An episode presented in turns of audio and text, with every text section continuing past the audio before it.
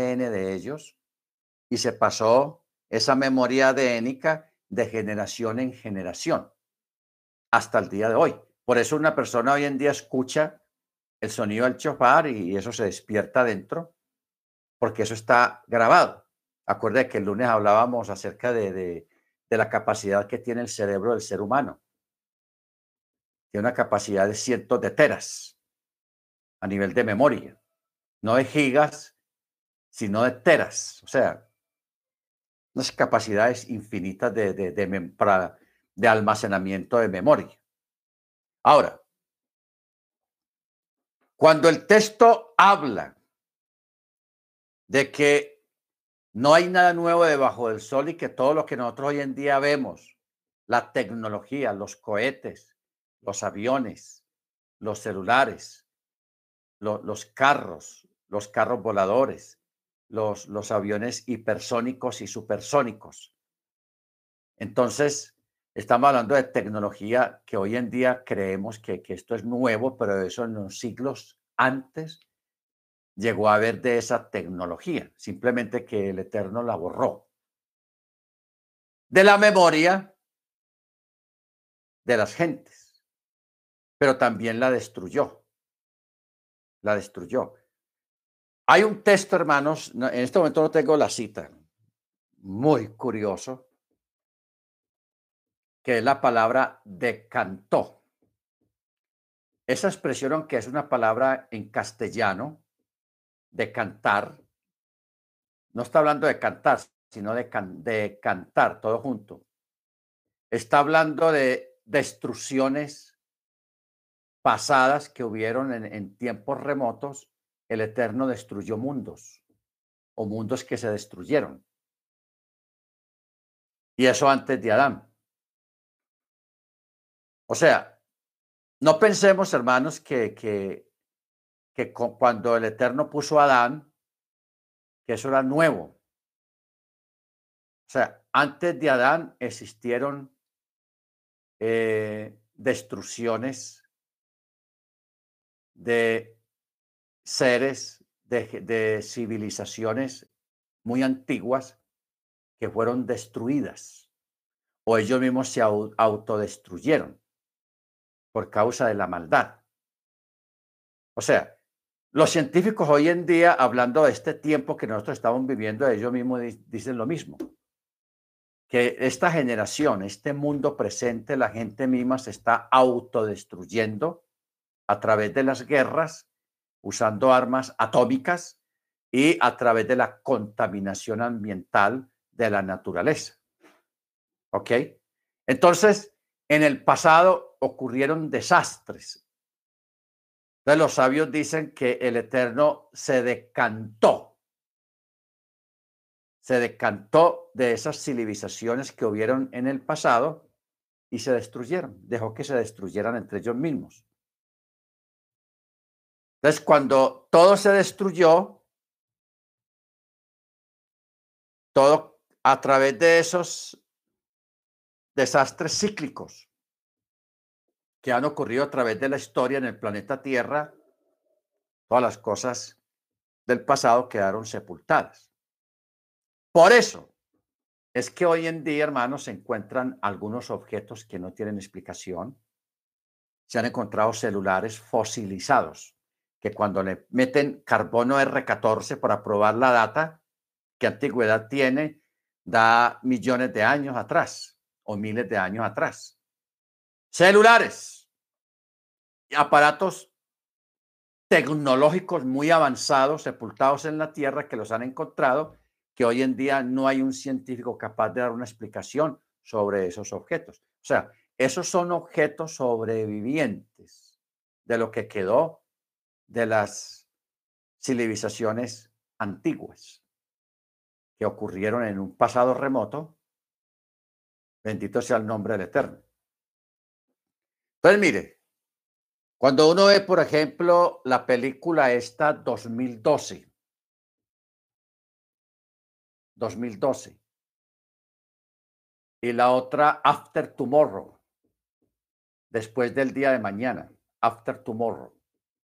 Esas dos películas, hermanos, hay que prestarle atención, especialmente en el, en el contexto del fin de la película, donde de, todo desaparece, toda la, la, gente desaparece, la civilización queda sepultada o destruida por un evento climático y todo queda enterrado y los pocos sobrevivientes empiezan a, una nueva vida, un nuevo ciclo a partir de unos cuantos sobrevivientes porque todo el mundo murió y todo quedó destruido.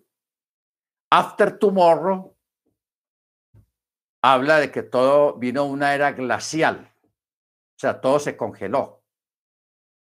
Todo se congeló completamente y las grandes ciudades, las grandes capitales, las grandes urbes quedaron debajo de kilómetros y cientos de metros de puro hielo. Sea, que todo eso quedó sepultado por el hielo.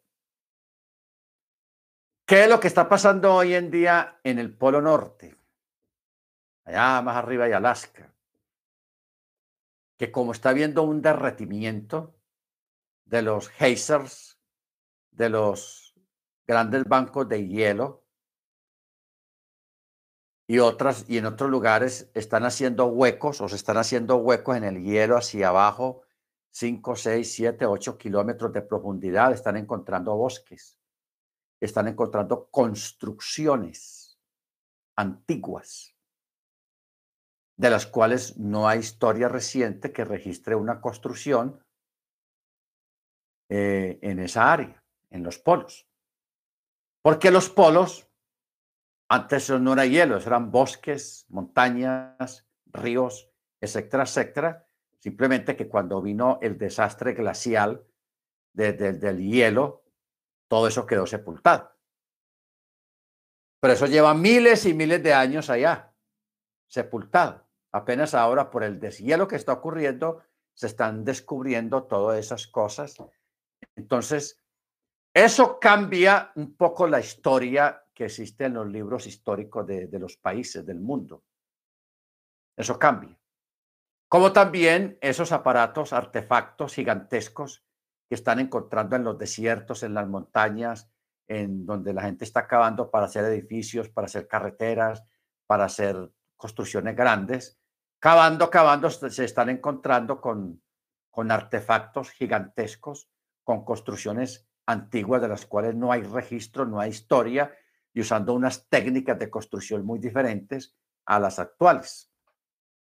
De la gente, los gobiernos que hacen con los descubrimientos, los tapan. ¿Por qué? ¿Por qué los tapan? Los ocultan. Porque ellos no tienen una explicación y porque se les va a caer la explicación que ellos montaron para la historia de la humanidad. O sea, la historia que nosotros conocemos, que nos metieron en los libros y en las escuelas, eso es manipulado, es una historia inventada. ¿Ok? Eso es inventado. Yo por eso, hermanos, le doy un crédito total a la Biblia, a la escritura, que es por excelencia el libro de los libros y que también es un libro de carácter extraterrestre. ¿Por qué extraterrestre? Porque la Biblia es un documento que no es humano. De pronto tiene letras humanas y relatos humanos, pero en algunos apartes, como este que está aquí en el Salmo 78.1, declararé enigmas de los tiempos antiguos, los cuales hemos oído y entendimos que nos relataron nuestros padres. Y Eclesiastés 1.9. No hay memoria de lo que precedió, ni tampoco de lo que sucederá. Habrá memoria en los que serán después. ¿Qué quiere decir eso? Que muchas de las cosas que hoy vivimos ya fueron, ya pasaron en los siglos que nos han precedido. O sea, ha habido una sucesión de eventos históricos muy antiguos que se han ido, que han tenido un patrón de repetición, un patrón de repetición. Si a usted le gusta leer mucho y ha tenido el hábito de la lectura, usted va a ver que hay muchos comentarios estadistas y escritores que siempre recalcan mucho de que hay pueblos que están prestos a repetir la historia. O sea, desconocer la historia es repetirla, volver a repetirla, volver a caer en el mismo error cuando se desconocen la historia.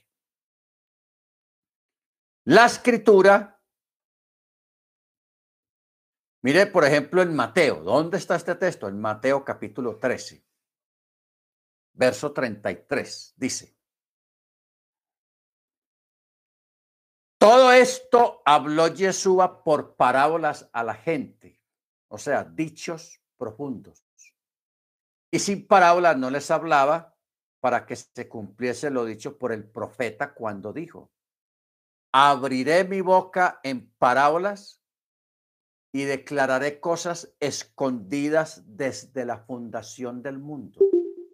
Ojo, hablaré de cosas escondidas desde la fundación del mundo. Baruch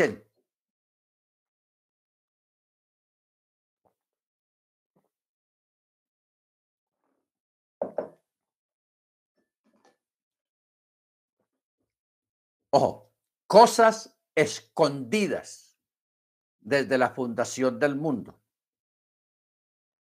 ¿Cuándo fue fundado el mundo y qué significa la palabra fundar? ¿Qué significa la palabra fundar? Fundar no es crear. O sea, una persona que crea cosas como el eterno, él puede crear un pan, que aparezca el pan ya hecho. Y él lo puede hacer de esa manera. O poner la masa del pan, informe, sin forma alguna. Entonces él empieza a darle forma. Un pan trenzado, un pan redondo, un pan largo como el pan francés. A darle forma, eso es fundar. Esa, eso de darle forma es fundar. ¿Ok? No crear. Crear es una cosa y fundar es otra cosa. ¿Ok? Entonces, cuando hubo el tiempo de las eras geológicas, o sea, cuando el mundo estaba siendo formado, se estaba formando. Estamos hablando de la época de los volcanes, la época mesozoica, la época protozoica, esas épocas en la formación de las placas porque no olvidemos que el mundo, o sea, la Tierra, era un solo continente. Era un solo continente nomás, el resto era pura agua, mucha agua. Entonces el Eterno llegó un tiempo en que Él dividió los continentes. La palabra continente es una palabra moderna. En la antigüedad se le decía columnas. A los continentes se le decía columnas, las columnas de la Tierra. Entonces, hay un estudio acerca de eso. Eh,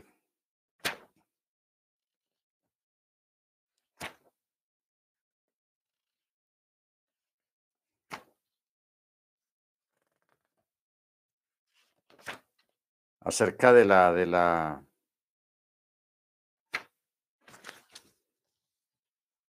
en Génesis está hablando acerca de la separación de los continentes. Claro, usa otra expresión, otras palabras, pero se está refiriendo a eso. Dice, en los tiempos en que fue dividida la tierra. Así pusieron. Fue dividida la tierra. Así está en Génesis. Esa división de la tierra está hablando de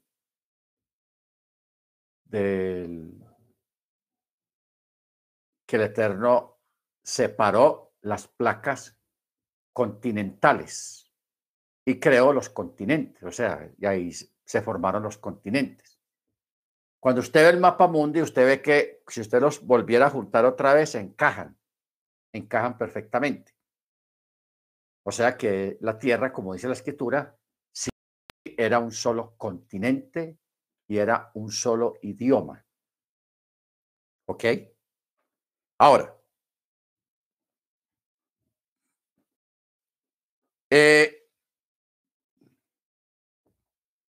cuando vamos a Génesis capítulo 1, verso 21.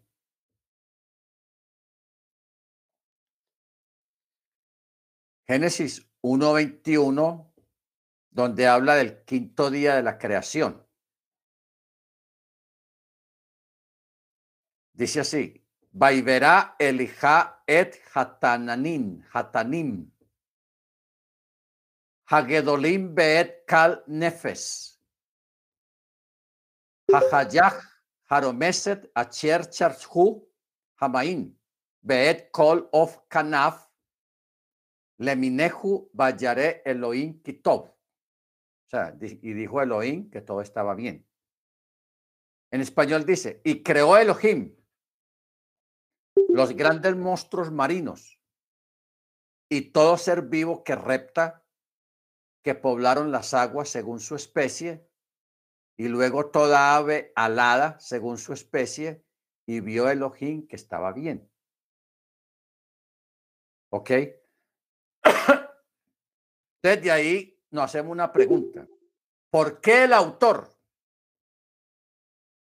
de este capítulo decidió utilizar en este verbo en relación a la creación de los grandes monstruos marinos? ¿Por qué utilizó la palabra hatanim?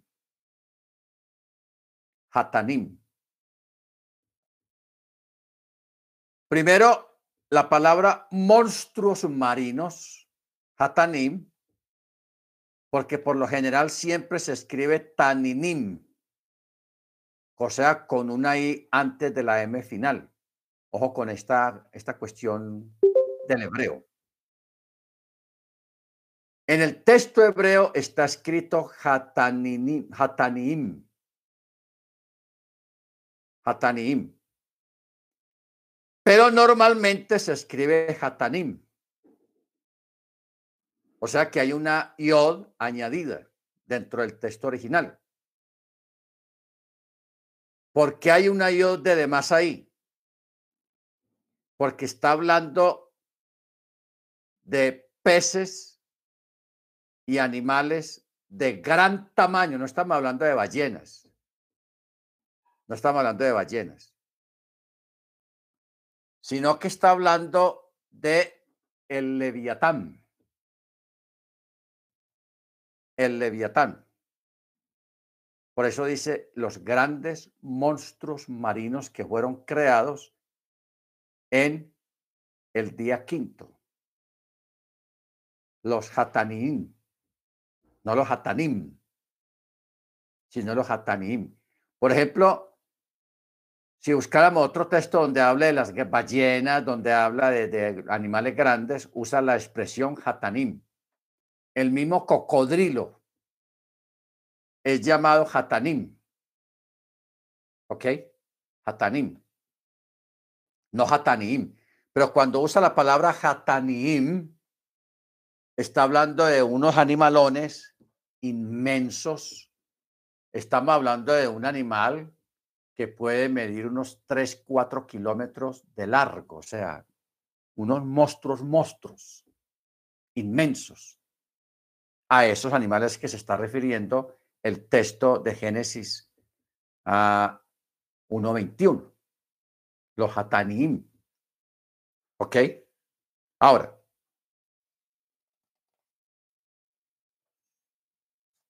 estos monstruos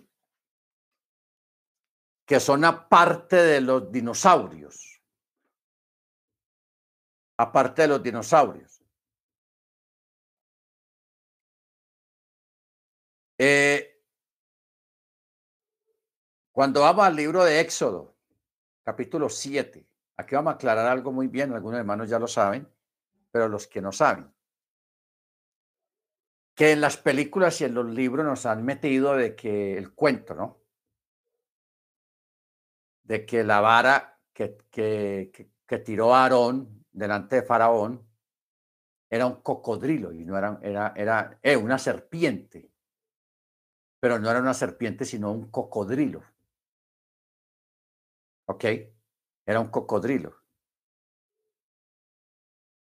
Entonces, porque en el texto hebreo, en ese relato, usa la palabra letanim. No letanim, no, letanim. La palabra tanim aparece en dos contextos. Uno en el egipcio el cual se encuentra relacionado principalmente con el exilio de Egipto, cuando la mara de, moche se convierte en un tanín.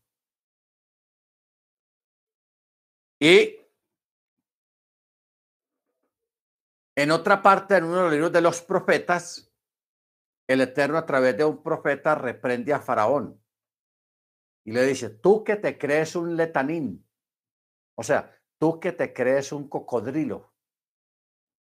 Así reprende el Eterno a, a, un emperador de Egipto. No sé si aquí tenga la cita. Eh, bueno.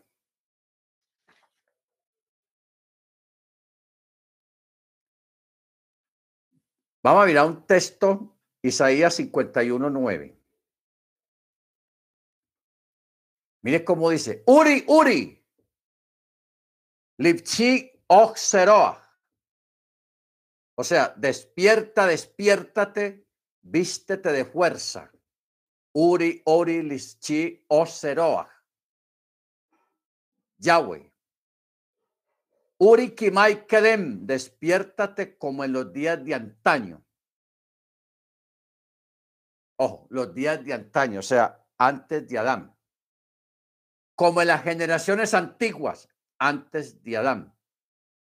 ¿No eres tú el que tajaste a Rahab y el que traspasó al monstruo marino?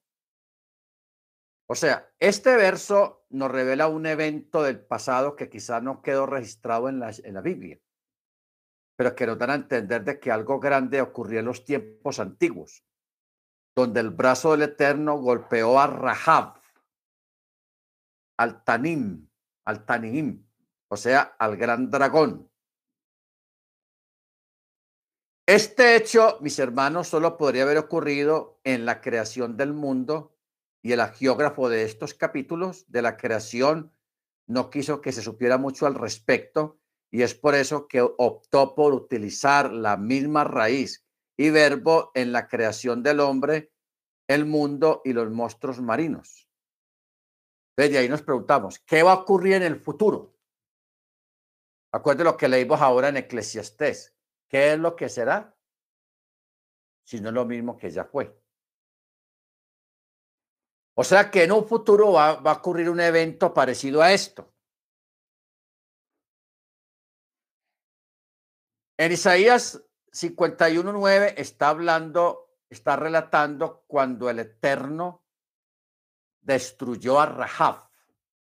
Así se les llamaba, Rahab, uno de los monstruos marinos. Lo destruyó.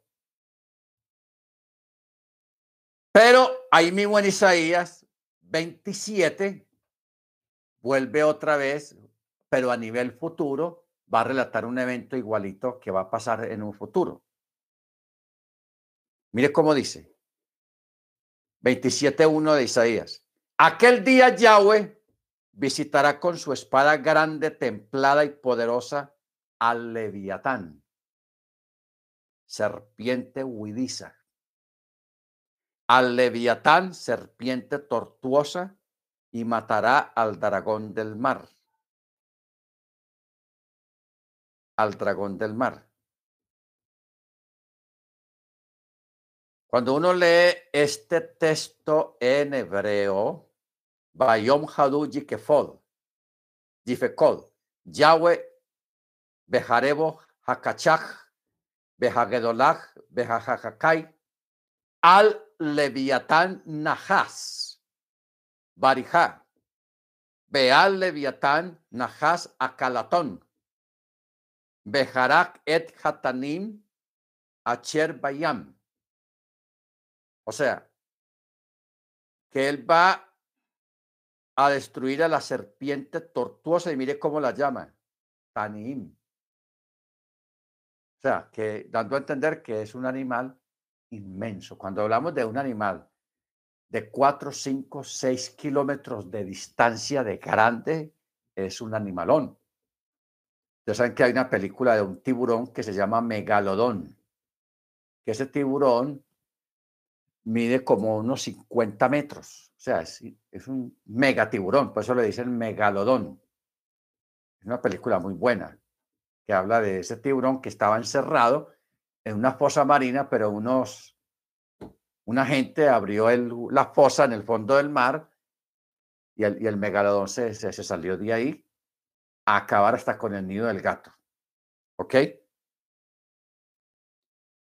Eh, esta es la razón por la cual el Tanim debe de alabar a Yahweh, como lo dice el Salmo 148. Salmo 148. Dice, alaben a Yahweh desde la tierra, los monstruos submarinos y todas las profundidades.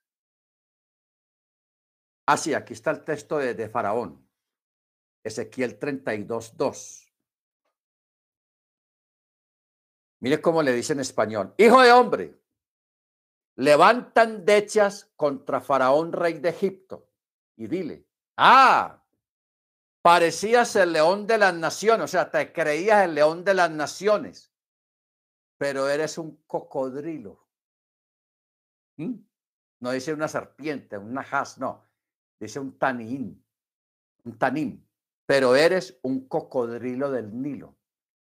¿Qué es lo curioso de acá? Que esta expresión, cuando dice, pero eres un cocodrilo del Nilo, es la misma expresión que se usa, la misma palabra que se usa en el relato de la vara de Mochi, que se convirtió en un tanín, o sea, en un cocodrilo, no en una culebra. Porque de una culebra a un cocodrilo hay una diferencia muy grande. Una culebra es más delgada, de pronto más larga, pero más delgada, pero un cocodrilo es un macancán, un animal macanudo, etcétera, etcétera. ¿Ok? Baruch Ahora, en este momento, hermanos, en, los, océanos, cuando estuvimos en el estudio del, del inframundo, estuvimos hablando de que abajo, hermano, en las profundidades hay otros mundos, hay mundos y hay lugares habitados por criaturas en el inframundo. Pero también en el mar, allá debajo del mismo mar, hay otros mares, hay otras fosas oceánicas debajo del agua, de las profundidades del mar, y en esas fosas oceánicas es donde están encerrados el leviatán. Porque hay un leviatán que está vivo todavía. El Eterno lo tiene reservado para un evento que va a ocurrir en el futuro. Lo tiene encerrado. El otro compañero lo mató en la antigüedad, como ya leímos. Eres tú el que tajaste a Rahab. Así dice el texto. Eres tú el que tajaste a Rahab. O sea, lo, lo partiste. Cuando dice tajaste, es porque lo, lo partió, quién sabe con qué, pero lo, lo destruyó. Eh, en Salmo 74, 13, dice, con tu fuerza hiciste pedazos el mar, destruiste las cabezas de los Taniín de los monstruos marinos de las aguas. Aplastaste las cabezas del leviatán y lo diste por alimento a los moradores del desierto. Cuando usted ve esos dibujos por ahí, que es la figura de un dragón con varias cabezas, eso es lo que está diciendo acá. ¿Ok? Por eso dice, aplastaste las cabezas del leviatán. ¿Estamos? Todos esos dibujos que usted ve o esas películas que usted ve a veces, unos, unos como unos animales con, con cuerpo de dragón, pero no tienen una sola cabeza, sino que tienen varias cabezas que salen del cuerpo. Eso es real y, es, y aquí lo estamos leyendo en la escritura. O sea, los dragones existen, hermanos. Los dragones no es una leyenda ni es un cuento chino, sino que existieron asiduamente en el antiguo tiempo, pero todavía existen algunos dragones, simplemente que el Eterno los tiene guardados en fosas, en cuevas, que de ahí no pueden salir, ahí, están viviendo, ahí se alimentan y ahí hacen su vida, pero no pueden salir a, nuestro mundo, a, este, a, esto, a este lugar donde nosotros estamos viviendo, no pueden venir acá. El Eterno los tiene prohibido, los tiene encerrados. O sea, en este momento, hermanos, hay una gran cantidad de cosas que el Eterno tiene guardadas. Muchas. Mire, yo le muestro. Libro de Job,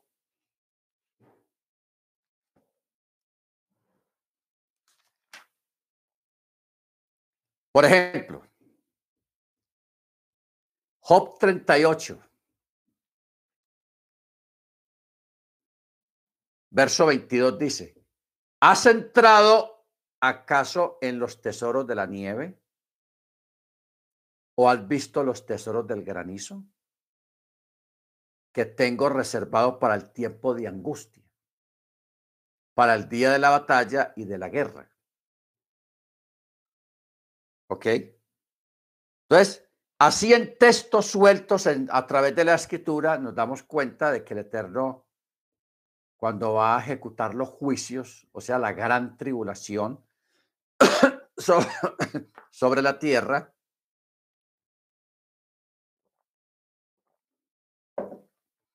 lo que es el granizo, lo que son las grandes rocas que van a caer, eh, el rocío de la resurrección también, porque la resurrección de los muertos se va a dar a través de un rocío que se va a, expandir por toda la tierra. Una especie de rocío, como una neblina. Pero esa neblina o ese rocío tiene poder sobrenatural que va a juntar las partículas atómicas de los seres humanos y las va a juntar al, al cuerpo que corresponde a cada partícula, a cada ser humano. No es que todos los restos de los seres humanos va a sacar y va a formar, no. Cada cosa se va a juntar con su cada quien. Esa es la sabiduría del Eterno y la sapiencia de Él. Entonces, aquí en el verso 22 está hablando de, de, de, de los, del granizo, de la nieve, y en otra parte habla de las piedras, en otra parte habla de los monstruos, una especie de dragones chiquiticos o de langostas, que hasta ahora nadie las ha visto, pero están guardadas ahí abajo. Allá se están reproduciendo, creciendo, muriendo, y están por millones y millones y millones, y en su debido momento el Eterno las va a soltar a la superficie va a soltar el leviatán, va a soltar los, grandes monstruos marinos que él tiene reservados, guardados allá, los va a soltar porque ellos van a formar parte de los juicios en contra de los impíos. ¿Ok? Bendito sea el nombre del Eterno. Entonces, eh, Todo esto son pistas, hermanos, que el Eterno nos da acerca de cosas, de eventos, de los cuales nosotros, nadie nos habla de eso, porque de esto se habla muy poco, pero está en la escritura. Por ejemplo, Salmo 104, 26. Mire cómo dice. Cham anioje yaleja, leviatán, seg yacereta, lechihak, bo. Allí van los barcos y allí está el leviatán a quien tú formaste para que jugueteara allí. ¿Ok? Baruch Ahora, mire usted el tamaño del leviatán de, según un escrito rabínico. Moed Catán 25b dice, Rav Hachi le dijo a Bar Kipok que será dicho en mi entierro, o sea, cuando me entierren, ¿qué van a decir? ¿Qué palabras van a decir delante de mi tumba? Y él contestó, si una llama puede derrumbar un cedro, ¿qué esperanza tiene un árbol pequeño? Si un leviatán puede enganchar y acarrear la tierra, ¿qué esperanza tiene un pescado en un charco? O sea, está haciendo una, una analogía. Una analogía. De grande a pequeño, de pequeño a grande. Porque según un escrito antiguo, hermanos, mire cómo dice, mayo sea su voluntad, Señor nuestro Elohim, Elohim de nuestros antepasados, que apenas pues he satisfecho y he morado en esta azúcar. Esta es una oración que se hace dentro del azúcar, que dice de esta manera como la estoy leyendo. Así pueda yo tener mérito en el año que viene para morar en la azúcar de la piel del leviatán. Ojo, de la piel del leviatán. ¿Qué es lo que quiere decir esto? Ustedes saben que hemos enseñado acá de que las fiestas del Eterno son proféticas. Las primeras tres fiestas de primavera proféticamente ya se cumplieron, que fue la venida del Mesías aquí a la tierra. Faltan que se cumplan las fiestas de otoño a nivel profético. Esas no se han cumplido proféticamente. Que es Yom Teruah, que es la venida del Señor, que es Yom Kippur, que es el juicio, y que es Sukkot, que es la gran fiesta de la gran cena. Ustedes saben que Jesús habló de la gran cena y lo dijo en parábolas, pero también en el libro Apocalipsis habla de la gran cena. La fiesta de Sukkot es una fiesta de cena, donde se come dentro del azúcar. Y cuando hay reunión, el primero y el último día de la fiesta de Sukkot, se celebra con mucha comida. Amén. Es una gran cena. Entonces, según los sabios y según algunos apartes de la escritura, se dice que el Eterno va a construir una azúcar gigantesca, una mega azúcar, donde allí van a estar todos los creyentes que entraron al reino para celebrar Sukkot, un, un mega Sukkot, un, un Sukkot Gadol.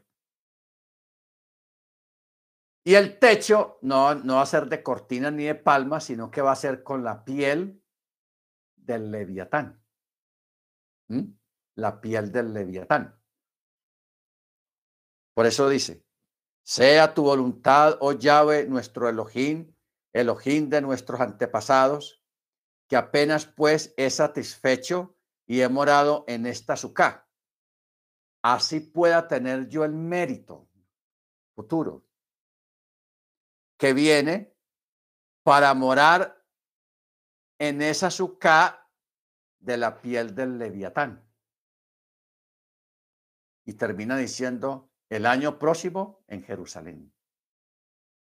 Lechaná Tevo Jerusalén. El año próximo en Jerusalén. ¿Ok? Entonces dice, el leviatán será destruido. Por eso el Eterno tiene reservado. Con su piel se le pondrá el azúcar y su carne será servida como banquete en honra al Eterno. Baruch Entonces, estos son detalles, hermanos, que uno uniéndolos se va dando uno la idea de, realmente qué es lo que viene, qué es lo que va a pasar. Pero los grandes monstruos marinos, los Tanim, existen, existieron en tiempos remotos y tienen una importancia y una participación activa en el mundo venidero, en el mundo futuro, en los tiempos finales. ¿Ok? Baruch Ahora,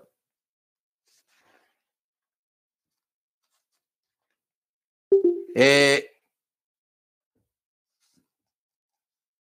en los tiempos antiguos, o sea, en el Olam, hubo una gran batalla con estos monstruos marinos. La pregunta es, ¿cuándo y dónde? Salmo 91, 3.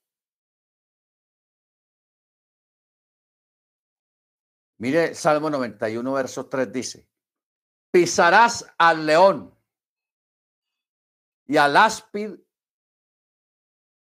y hollarás al leoncillo y al dragón. Entonces, hoy en día, por ejemplo, el, animal este que tiene un cuerno aquí adelante, ¿cómo es que se llama? El, el... unicornio. El unicornio. Mucha gente pensaba que el unicornio era una leyenda urbana, era un mito, pero el unicornio existió. Simplemente que dejó de existir cuando dejó de existir el, tabernáculo en el desierto. Cuando en el templo o el tabernáculo era una tienda. Entonces el Eterno creó el unicornio en esa época porque el unicornio tenía una piel de colores.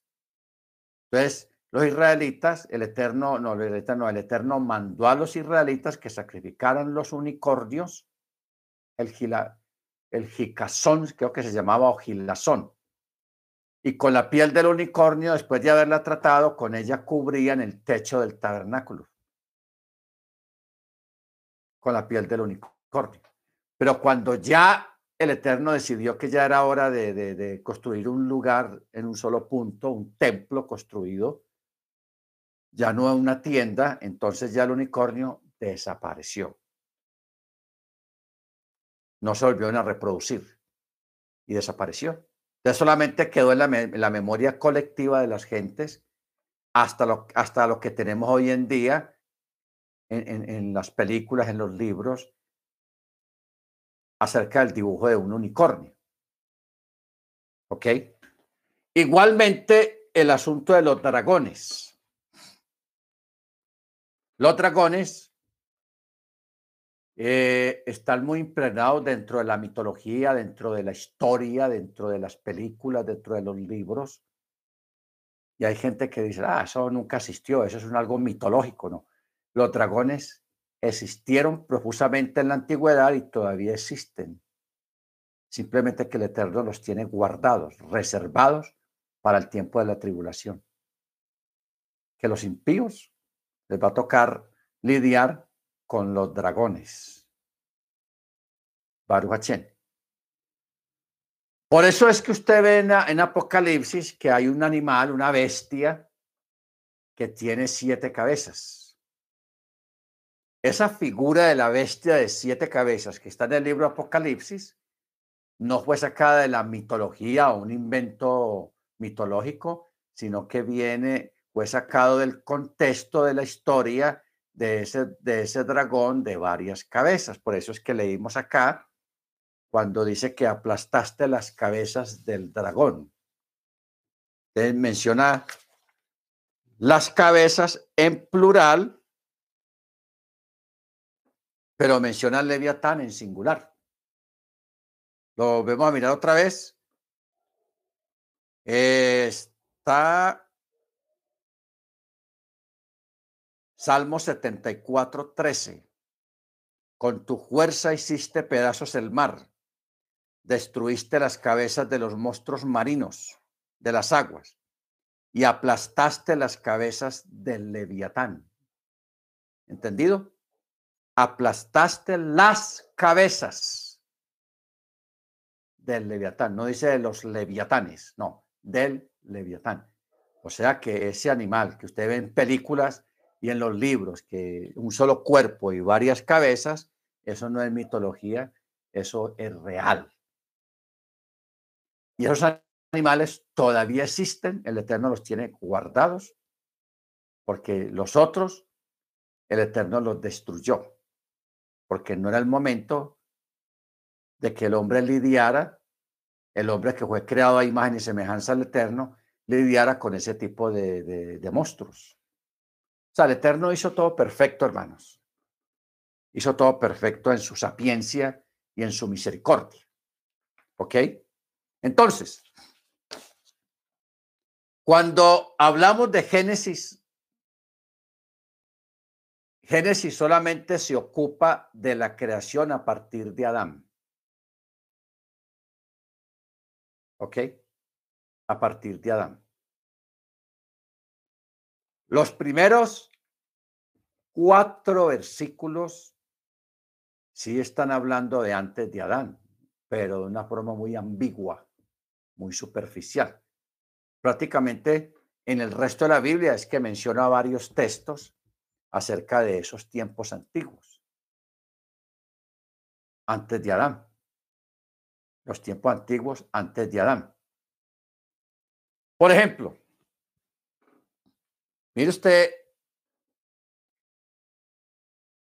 antes del diluvio, ya el Eterno había enviado dos diluvios menores. O sea, habían ocurrido algunos eventos relacionados con el agua, pero a menor escala, antes del diluvio. ¿Ok? Murió mucha gente. Pero con todo y eso, esa gente nunca se arrepintieron. Porque eso fueron preadvertencias del Eterno de que algo más grande podía llegar. Que efectivamente llegó con el diluvio en la época de Noah de Noé. ¿Ok? Pero ya habían habido unos desastres. Antes de, Adán existieron los dinosaurios, existió Lemuria, existieron civilizaciones antiguas. Si existieron, hermanos, yo sé que usted dirá, uff, es posible, eso no puede ser. Porque la gente en la época de Adán para abajo, eh, la gente llevaba una vida muy primitiva muy primitiva. Mire, hermano, eso es muy sencillo. Si hoy en día ocurriera una, un desastre nuclear, una guerra termonuclear que se, se llevaría a todo el mundo por delante, los que sobrevivan a, esa, a ese desastre nuclear prácticamente los mandarían a la edad de piedra, porque se va, no, ya no, todo desaparece, todo es destruido lo que es la luz, los teléfonos, los carros, se acaba todo. No queda nada bueno. Entonces, ¿qué, qué pasa a esos sobrevivientes? Les toca volver a empezar de nuevo. Como no hay electricidad, no hay luz, ¿qué les toca hacer? Volver otra vez al fuego de la leña. Vuelve otra vez. Tiene todo el recuerdo aquí de lo que pasó y lo que cómo era antes la vida, pero solamente es un recuerdo mental pero todo de en adelante es sobrevivir, empezar de nuevo, empezar con fuego, con leña, cazando animales para poder sobrevivir y etcétera, etcétera, etcétera. O sea, hablar de un nuevo comienzo a nivel global no es nada disparatado, porque prácticamente lo que hoy en día nos parece normal como tener un bombillo prendido, la computadora prendida, tener acceso al celular, nos parece, pensamos que eso siempre ha sido así, pero eso no, siempre ha sido así. Lo que es a su bisabuelo y a su tatarabuelo, ellos nunca conocieron un celular, nunca conocieron una computadora, no conocieron un teléfono, no conocieron los aviones.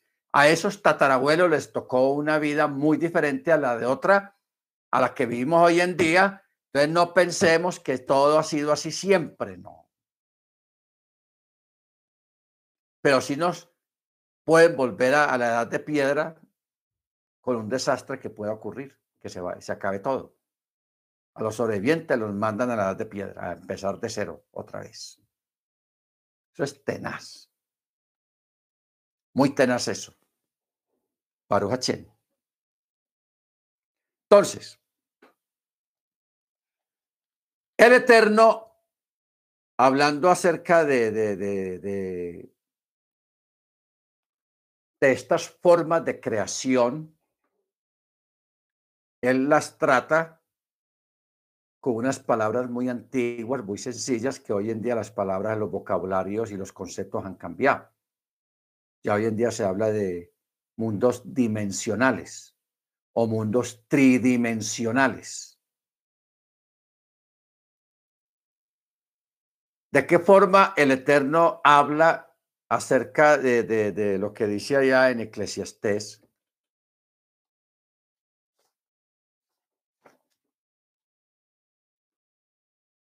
¿Qué es lo que fue? Lo mismo que será. ¿Qué es lo que ha sido hecho? Lo mismo que se hará. Nada hay nuevo debajo del sol. ¿Hay algo que se pueda decir? Ah, ve, esto es nuevo. No, ya eso fue en los siglos pasados.